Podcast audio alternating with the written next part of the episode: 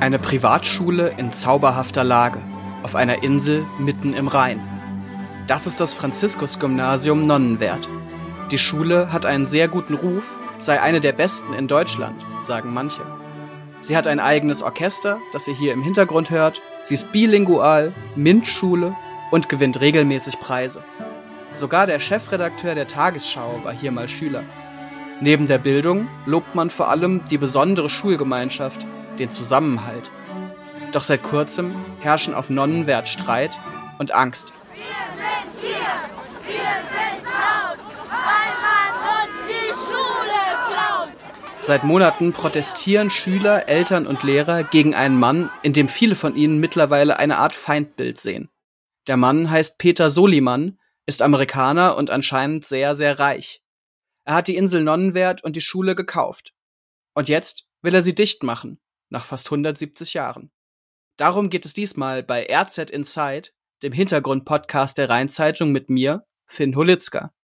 Es ist eine Geschichte, die immer verrückter wird, je länger man sich mit ihr beschäftigt. Es geht nämlich auch um Luxuswohnungen, Psychoterror auf den Schulfluren und Sicherheitsleute, die die Insel mit Schäferhunden bewachen. Und um eine Gemeinschaft, die für einen Ort kämpft, der mehr ist als nur eine Schule. Los geht's!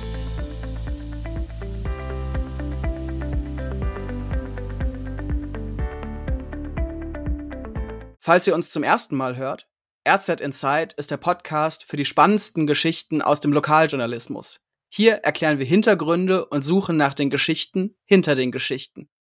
Wenn ihr keine Folge verpassen wollt, abonniert uns gerne auf Spotify und Co. Diesmal blicken wir also nach Nonnenwert. Zur Einordnung. Die Insel gehört zur Stadt Remagen, ganz im Norden von Rheinland-Pfalz, also direkt an der Grenze zu Nordrhein-Westfalen. Quasi schon immer leben hier Geistliche und seit Mitte des 19. Jahrhunderts eben die Franziskanerinnen. Die wollen laut ihren Grundsätzen Gutes tun und betrieben hier bis vor kurzem das Franziskus-Gymnasium als Privatschule. Wegen Nachwuchsmangel und dem hohen Alter der Schwestern war aber irgendwann klar, so kann es nicht weitergehen. 2020 wurden Schule und Insel dann verkauft. Und damit nahm das Unheil seinen Lauf. Darüber spreche ich gleich mit einem Gast, der jahrelang zu der Schule recherchiert hat und sich wahnsinnig gut auskennt. Aber damit wir alle auf dem gleichen Stand sind, hier zuerst mal die wichtigsten Fakten, zusammengefasst in 90 Sekunden. 2020 wird die Insel verkauft. Käufer ist die Objektgesellschaft Meerbusch. Der Geschäftsführer heißt Peter Soliman. Zum 1. August wechselt auch der Schulträger. Das ist nun die ISR, International School on the Rhine. Geschäftsführer auch hier Peter Soliman. Der Start verläuft positiv. Im Januar 2021 plant die Schule sogar erstmals vier neue fünfte Klassen zuzulassen. Doch bald fangen die Probleme an. Im Juni schließt die Schule kurzzeitig und völlig überraschend. Begründet wird das mit Mängeln beim Brandschutz. Peter Soliman sagt nun, die nötigen Sanierungen würden zwischen 8 und 20 Millionen Euro kosten. An diesen Zahlen gibt es aber Zweifel, etwa vom Schulelternbeirat. Seitdem kippt die Stimmung. Verschiedene Akteure bieten zwar Unterstützung an, doch Soliman lehnt das meiste ab. Stattdessen stört er den Schulbetrieb, etwa indem er die Kontrolle der Schulwebsite an sich nimmt. Die ist aber wichtig, zum Beispiel für Essensbestellungen oder Klausurtermine. Parallel taucht ein Exposé einer Immobilienfirma auf. Darin werden Pläne für Luxuswohnungen auf Nonnenwert geschildert. Am 3. November 2021 gibt es die erste Demo mit rund 600 Menschen zum Erhalt der Schule. Peter Soliman sagt da noch, auch sein Ziel sei es, die Schule zu retten. Am 9. November gibt es eine große Gesamtkonferenz. Ein Ergebnis, die Eltern sollen nochmal einen eigenen Gutachter vorbeischicken dürfen, um zu prüfen, wie viel eine Sanierung tatsächlich kostet. Doch nur einen Tag später verkündet Peter Soliman die Schließung der Schule im Sommer und feuert zahlreiche Lehrer. Und dieses Damoklesschwert hängt noch immer über Nonnenwert. Schulschließung im Sommer 2022. Aber selbst wenn bis dahin doch noch eine Lösung gefunden wird, steht fest, die Ereignisse um Peter Soliman und das Franziskus-Gymnasium sind wohl das, was man eine Schlammschlacht nennen kann. Denn glaubt mir, was ihr eben in der Zusammenfassung gehört habt, ist längst nicht alles. Wie groß diese Geschichte ist, das merkt man unter anderem daran, dass auch Spiegel Online und sogar die Tagesthemen darüber berichtet haben. Mein heutiger Gast im Podcast RZ Inside ist dafür so nah dran und so tief drin im Thema wie wahrscheinlich kein Journalist sonst. Seit Jahren beschäftigt er sich mit der Schule, am liebsten als besonnener Beobachter. Doch inzwischen findet auch er deutliche Worte, schreibt etwa, die Schüler, Familien und Lehrer sind Bauernopfer in einem zynischen Businessplan nach bester Immobilienheim-Manier. Herzlich willkommen bei RZ Insight, Christian Konietzki, Redakteur der Rheinzeitung im Kreis Ahrweiler. Ja, hallo allerseits. Freut mich, dass ich heute die Gelegenheit habe, mal auch ein bisschen über dieses Thema von innen heraus zu sprechen. Lieber Christian, du und deine Kollegen vor Ort, ihr wart von Anfang an als BerichterstatterInnen mit dabei. Zuerst sah nach der Übernahme durch Soliman ja auch alles ganz gut aus. Für die Schüler und Lehrer sollte sich auch sowieso gar nichts ändern, hieß es da. Im Januar 2021 stand sogar in der Rheinzeitung, ich zitiere, das Gymnasium kann mit der neuen Gesellschafterstruktur bereits erste deutliche Erfolge verzeichnen. Hättest du dir vor noch ein, zwei Jahren überhaupt vorstellen können, wie das alles mal eskaliert? Die Art der Eskalation so in dem Sinne natürlich nicht, aber als ähm, gelernter Dauerzyniker und kritischer Journalist ist man natürlich immer hellhörig, wenn solche Dinge passieren. Vorher war die Schule in Hand einer äh, Gesellschaft, eines Ordens. Äh, da standen immer mehrere Organisationen, Gruppen hinter. Mit der Übernahme durch Peter Soliman war dann plötzlich eine Einzelperson für die Schule verantwortlich. Und natürlich hat man habe ich gleich überlegt, irgendwie, ja, was ist denn, wenn dieser Mensch einfach mal krank wird oder äh, wenn dem irgendwas passieren sollte, was ihm keiner wünscht? Ähm, was passiert denn dann mit der Schule? Also ich fand das schon äh, schwierig, wenn jetzt plötzlich ein einzelner Unternehmer, ein einzelner Mensch äh, für diese Schule verantwortlich ist, für die Trägerschaft.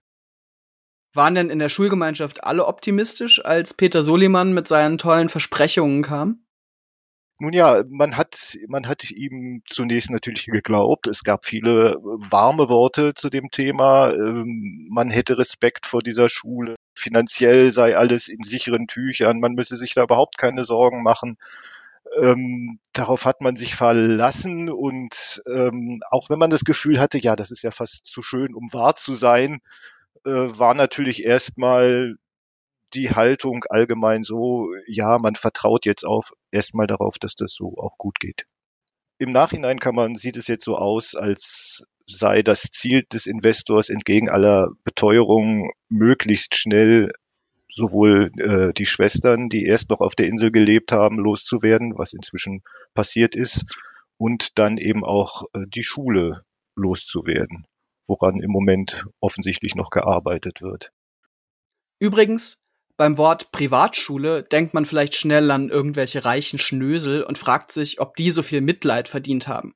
Tatsächlich ist das in Nonnenwert aber ein bisschen anders. Die Schule kommt, wie gesagt, aus einem christlichen Hintergrund und hat Schüler aus allen möglichen Milieus. In Rheinland-Pfalz dürfen Privatschulen sowieso überhaupt kein Schulgeld einkassieren, anders als in vielen anderen Bundesländern. Viele Eltern und Förderer spenden dafür regelmäßig.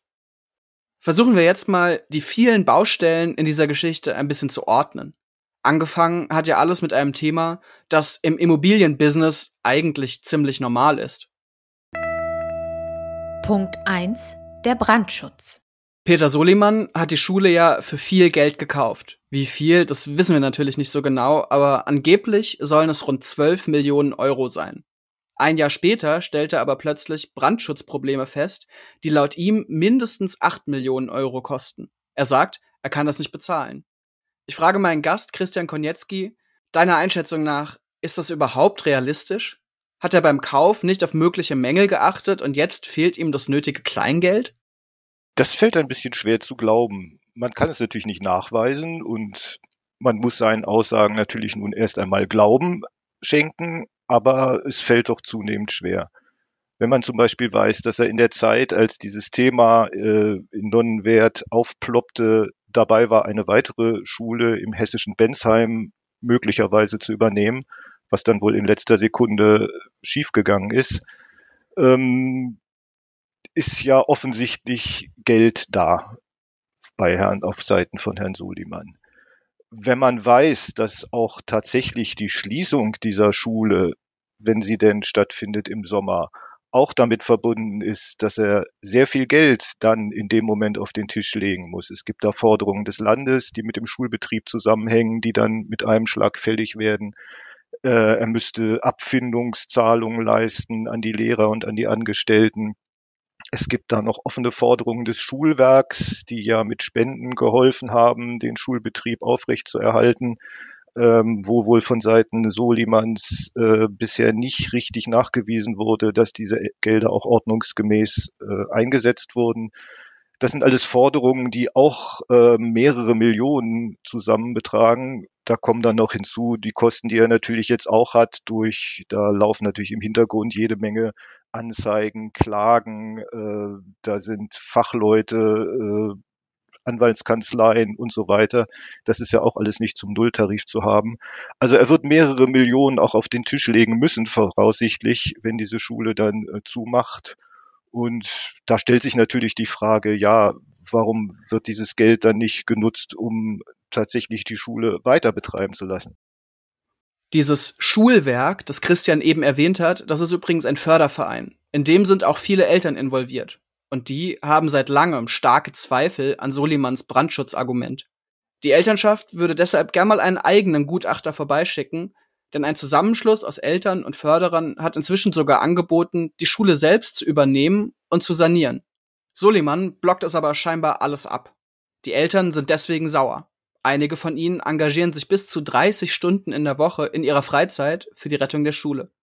Olaf Schmitz vom Schulelternbeirat sagt sogar, Zitat, für mich persönlich ist das Brandschutzproblem erfunden, solange kein belastbares Brandschutzgutachten von einem öffentlich bestellten und vereidigten Brandschutzgutachter nach Zugang zu Insel und Gebäude erstellt wurde.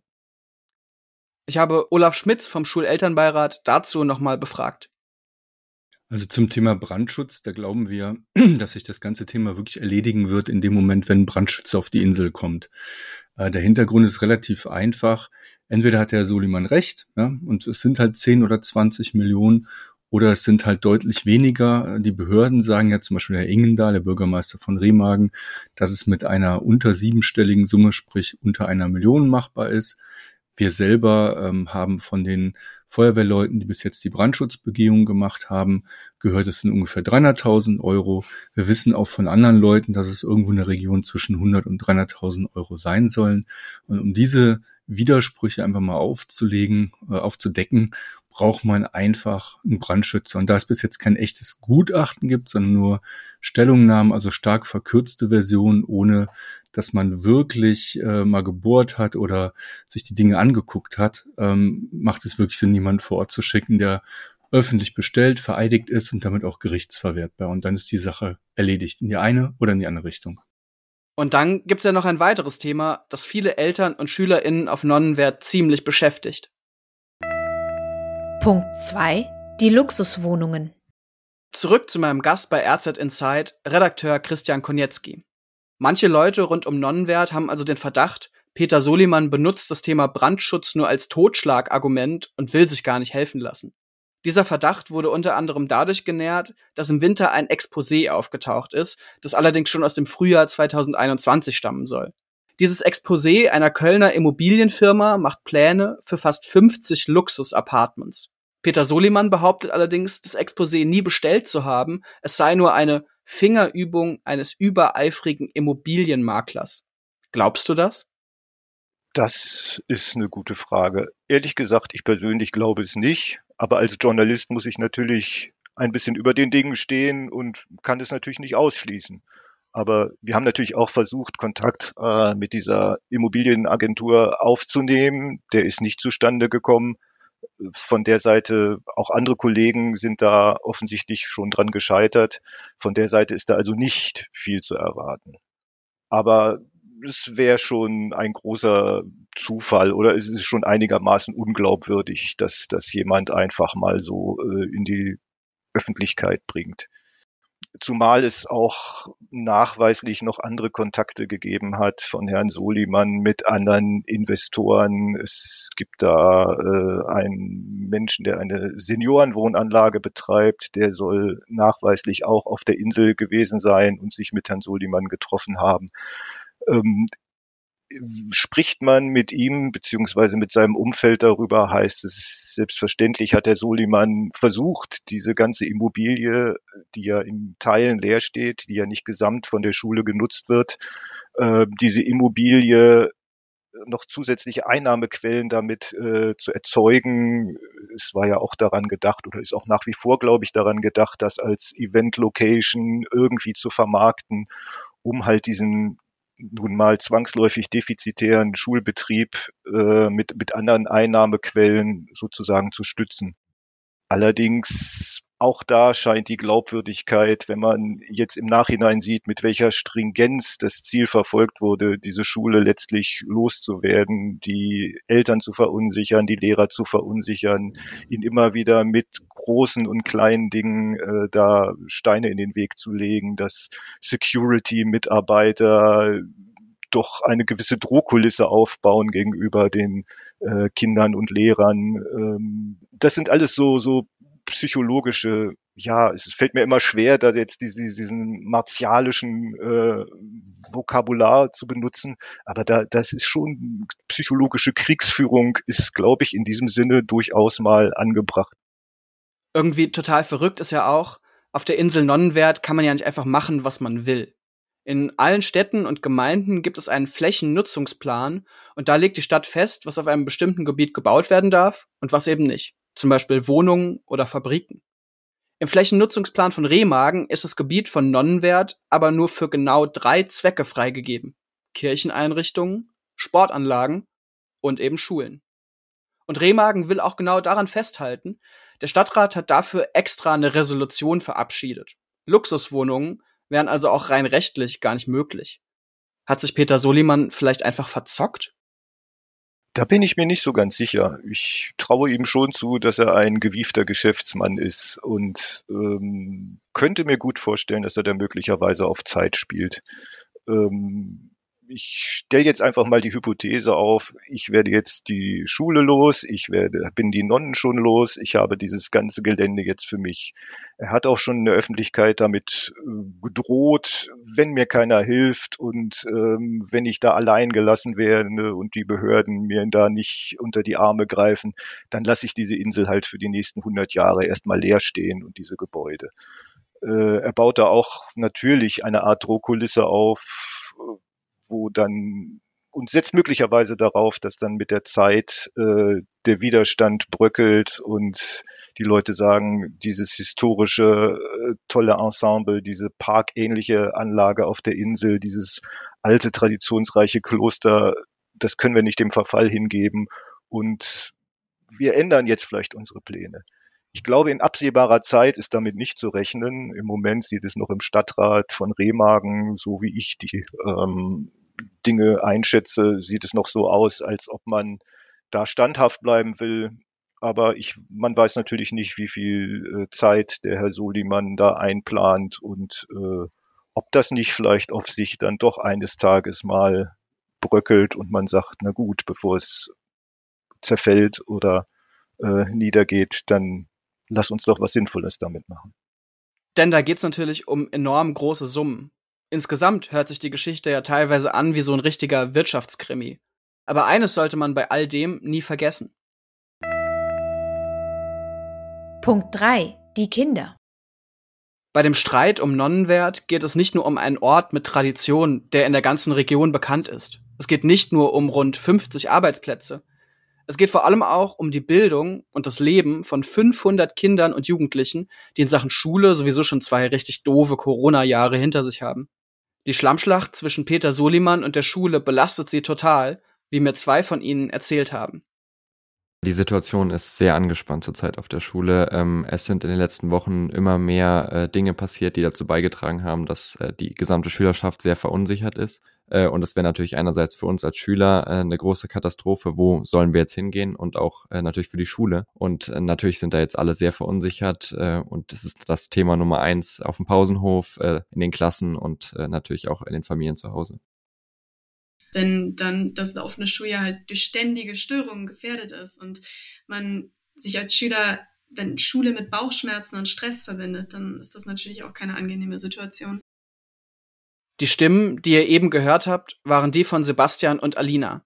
Sie gehen auf Nonnenwert zur Schule und engagieren sich in der Schülervertretung. Die SchülerInnen seien durch den Konflikt noch mal enger zusammengerückt, haben sie mir erzählt. Trotzdem fällt das Lernen bei all den Störgeräuschen rund um die Schule schwer.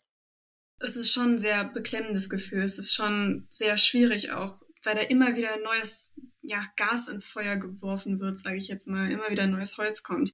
Ja, es ist einfach eine sehr unsichere Situation. Ja, wir werden da auch oft von besorgten Schülern angesprochen, ob wir da irgendwelche Tipps haben, wie es weitergehen kann. Und äh, mhm. natürlich erfahren wir auch äh, über Telefonate oder E-Mails mit den Eltern, äh, dass dann eine große Sorge äh, besteht. Deswegen, ähm, ja, es ist insgesamt relativ trostlos gerade. Also ähm, ich muss sagen, ich merke es tatsächlich auch bei meiner eigenen Familie. Selbst mein Vater äh, hat mir erzählt, dass er nicht mehr gut schlafen kann, dass er sich abends oder nachts Sorgen drum macht, wie das jetzt weitergehen soll. Wie krass die Situation mittlerweile ist, sieht man auch an diesem Beispiel. Nonnenwert ist ja eine Insel, man erreicht sie nur per Fähre. Und seit einer Weile lässt Peter Soliman den Zugang zur Insel von Sicherheitsleuten bewachen und von zwei Schäferhunden, die tagsüber in einem Käfig eingeschlossen sind und nach Schulschluss Eindringlinge abschrecken sollen. Mindestens einmal hat wohl sogar ein Wachmann auf Anweisung versucht, Schüler auf der Insel festzuhalten, die zu einer Demo gegen die Schulschließung nach Bad Honnef fahren wollten. Dann haben Lehrer eingegriffen. Das ist auf Video dokumentiert und auf YouTube zu finden. Hier ein paar Ausschnitte. Die Kinder haben ein Recht, diese Insel zu verlassen. Das ist mir scheißegal, was Herr Soliman gesagt hat. Das ist eine Freiheitsberaubung, was ihr macht. Äh, zum Demonstrieren. Ihr seid freie Schüler. Das ist ja eine unglaublich Frechheit. Eine unglaublich Frechheit. Ja, ich habe halt nur die Anweisung bekommen. Ja, ist mir scheißegal, was Sie für eine Anweisung haben. Sie können die Kinder nicht hier auf der Insel festhalten. Verständlich also, wenn man sich bei so einer Atmosphäre nicht mehr so richtig wohl in der eigenen Schule fühlt. Zum Schluss habe ich Alina und Sebastian noch gefragt, was sie Peter Soliman sagen würden, wenn sie denn mal persönlich sprechen könnten. Das ist ein sehr gutes Thema. Ähm, wir würden nämlich gerne persönlich mit Herrn Soliman reden. Der Herr antwortet nur leider nicht auf unsere E-Mails.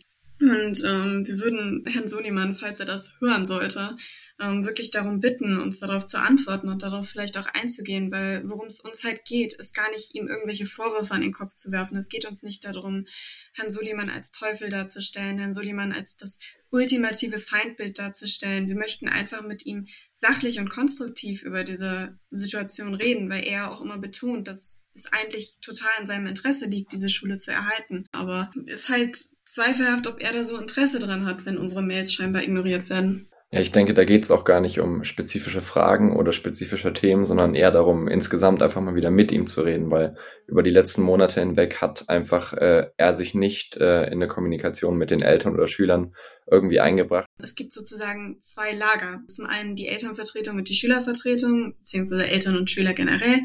Und dann auf der anderen Seite eben den Schulträger. Und wir wollen das eigentlich nicht. Wir wollen diese Spaltung mit ihm nicht. Wir wollen lieber mit ihm gemeinsam darüber nachdenken, wie wir das Problem lösen können. Übrigens, das, was Alina und Sebastian gerade gesagt haben, dass Peter Soliman anscheinend nicht so gern auf Mails antwortet, das kam mir bekannt vor. Auch für diesen Podcast hätten wir gerne nicht nur über ihn geredet, sondern auch mit ihm. Wir haben ihn dafür mehrfach kontaktiert, aber es kam keine Antwort. Irgendwann hat sich dann sein Pressesprecher bei uns gemeldet und gesagt, ein Interview sei im Moment absolut nicht sinnvoll. Mein Gast Christian Konietzki kennt diese Art der Funkstille seit mehreren Jahren von Peter Soliman. Aber das ist auch nicht die einzige Herausforderung für ihn bei der Arbeit an diesem Thema. Darum geht es jetzt. Punkt 4. Die Recherche. Christian, die Recherchen zu dem Thema sind für dich durchaus was Besonderes. Du hast nämlich selbst zwei Kinder, die die Schule besuchen. Uns war es wichtig, damit in diesem Podcast transparent umzugehen. Trotzdem sagst du, dass sich diese Doppelrolle als Berichterstatter und Betroffener sehr beschäftigt. Warum eigentlich? Naja, das ist ja selbstverständlich. Ist, als Journalist eines ernstzunehmenden äh, Produktes hat man ja den Anspruch, auch ähm, möglichst wertfrei an solche Themen heranzugehen. Ähm, was natürlich eigentlich immer irgendwie schwierig ist, weil natürlich hat man auch seine eigene Meinung und auch manchmal eigene Vorurteile, aber man lernt es natürlich und es ist natürlich professionell wichtig, auch damit gut umzugehen.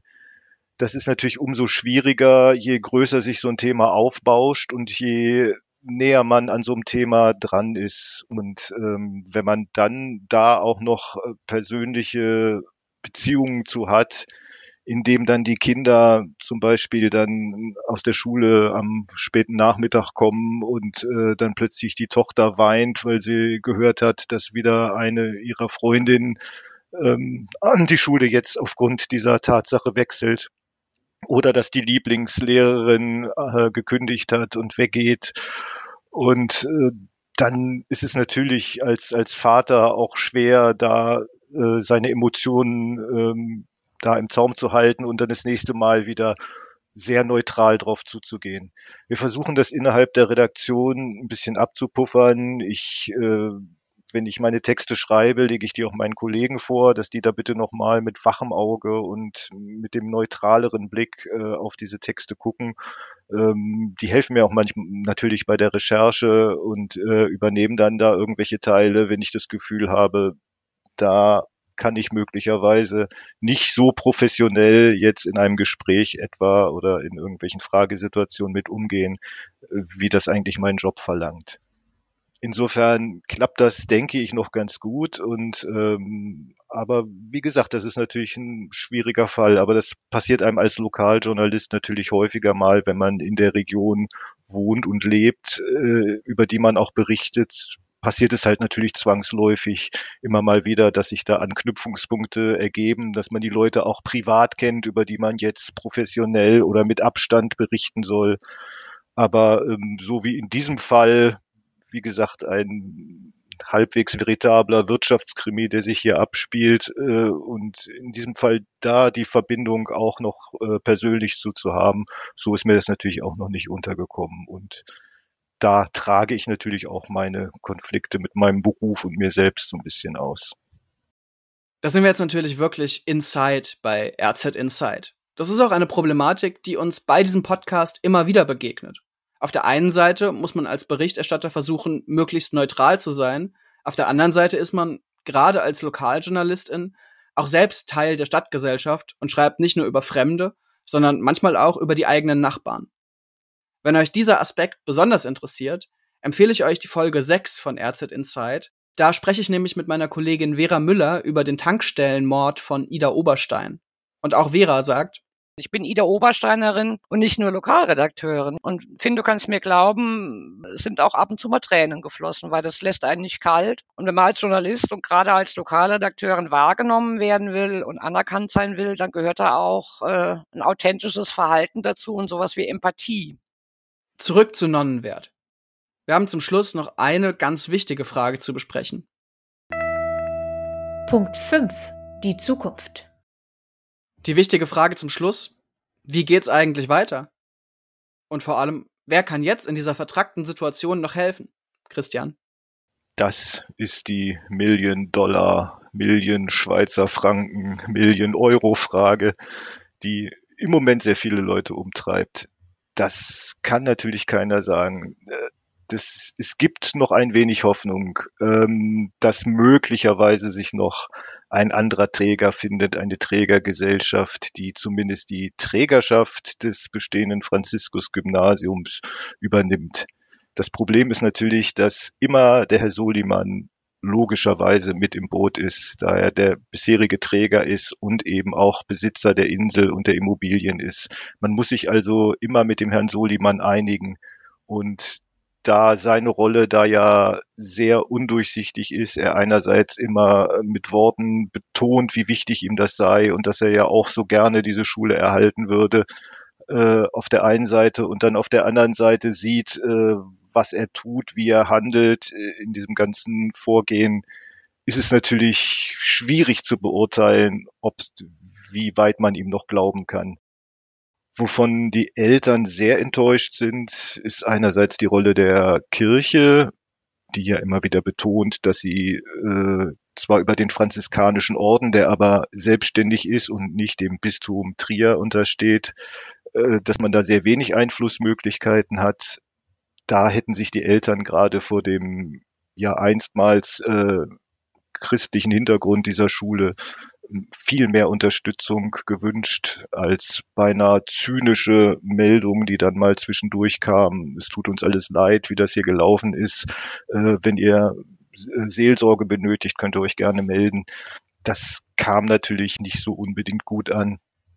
Ganz schwaches Bild aus Sicht der Eltern bietet auch die Landesregierung, die fast, wie wir in einem Leserbrief da auch mal äh, bekommen haben, fand ich sehr schön diesen Ausdruck, ein dröhnendes Schweigen ähm, von sich gibt. Ähm, ist, ich weiß, dass es sehr viele persönliche Anschreiben an die Ministerpräsidentin gab von Schülern, die doch bitten, äh, sich da irgendwie einzusetzen und auch an die SPD-Ministerin Frau Hubig, ähm, da doch irgendwie helfend einzugreifen und doch bitte alles in die Wege zu leiten, was geht. Ähm, direkte Antworten auf solche Schreiben gab es meines Wissens nie. Ähm, es kommt dann immer nur über die ADD dann Beteuerungen, ja, man könne nicht viel machen, es sei Privatschulrecht, äh, das liege alles in Händen. Und man werde dann im Fall des Falles alles dafür äh, tun, um die Kinder äh, unterzubringen. Genau, ADD, äh, für alle, die es nicht wissen, ist die Aufsichtsbehörde. Genau. Also von dieser Seite hätten sich die Eltern schon sehr viel mehr Unterstützung gewünscht. Nun wird auch langsam natürlich die Zeit knapp. Es ist nicht mehr lang, äh, bis der, das Schuljahr endet, der Sommer. Das geht alles schneller, als man denkt. Und wenn man weiß, wie lang manchmal solche Behördenverwaltungsvorgänge dauern, ist es beinahe schon fast zu spät, um auch von der Seite noch auf Rettung zu hoffen. Zum Schluss hören wir nochmal Olaf Schmitz vom Schulelternbeirat, der am Anfang der Folge was zum Brandschutz gesagt hat. Ich habe ihn noch gefragt, was ihm jetzt noch Hoffnung gibt, dass die Eltern Nonnenwert retten können. Ich bin sehr zuversichtlich, dass wir diese Schule weiter auf der Insel fortsetzen können. Also es gibt verschiedene Hintergründe dafür. Das eine ist, dass der Ausfall letztendlich von den anderen Schulen im Umfeld eigentlich nicht zu kompensieren ist. Wir sind nah am Ahrtal, da gibt es keine Option, da sind die Schulen gerade in Containern und ringen selber ums Überleben. Ähm, auf der anderen Seite ist es so, dass eine normale Schließung für den Herrn Soliman ähm, sehr, sehr viel Geld kostet. Also ich tippe das mal auf neun bis zehn Millionen, wenn ich das zusammenrechne. Also Rückforderungen vom Schulwerk, vom Land, die Landesbürgschaften, falsch abgerechnete Gelder und so weiter. Und ähm, das heißt, auf den Kaufpreis nochmal zehn Millionen oben drauflegen, ähm, plus den ganzen Ärger und kein Geschäftsmodell nach vorne zu haben, weil er letztendlich komplett verbrannt ist dann in der Öffentlichkeit. Ähm, ich glaube, das ist es nicht wert, für keinen, weder für uns noch für die anderen. Deshalb glaube ich fest daran, dass wir dann eine Lösung hinbekommen und dass wir uns dann auf die Schule konzentrieren, der Herr Soliman auf seine sauberen Geschäfte dann in Zukunft. Ob sich jetzt wirklich eine Lösung anbahnt oder das ehrwürdige Franziskus-Gymnasium auf Nonnenwert nach fast 170 Jahren schließen muss, bald wissen wir dazu hoffentlich mehr. Und noch immer sind ja so manche Fragen offen. Zum Beispiel, was ist die Rolle des Franziskanerinnenordens in dieser Geschichte? Wie konnte es so weit kommen? Und kann eine Schlammschlacht wie auf Nonnenwert auch anderswo passieren? Privatschulen sind jedenfalls gar nicht so selten. Rund 135 gibt es in Rheinland-Pfalz. Sie haben mehr als 40.000 SchülerInnen. Insgesamt geht also fast jedes zwölfte Kind im Land auf eine Privatschule. Und dass Peter Soliman mit Nonnenwert nicht zum letzten Mal versucht hat, eine Schule zu kaufen, das hat mein Kollege Christian vorhin ja schon kurz angedeutet. 2021 wollte Soliman eine Privatschule in Hessen übernehmen. Doch in dem Fall ist der Deal geplatzt. In letzter Sekunde. Das war RZ Inside, der Hintergrundpodcast der Rheinzeitung. SprecherInnen Nina Borowski und ich, Finn Hulitzka. Mehr zum heutigen Thema findet ihr auf rheinzeitung.de. Einen Link stellen wir euch hier in die Show Notes. Wenn es euch gefallen hat, abonniert den Podcast gerne auf eurer Plattform. Vielen Dank fürs Zuhören und bis zum nächsten Mal.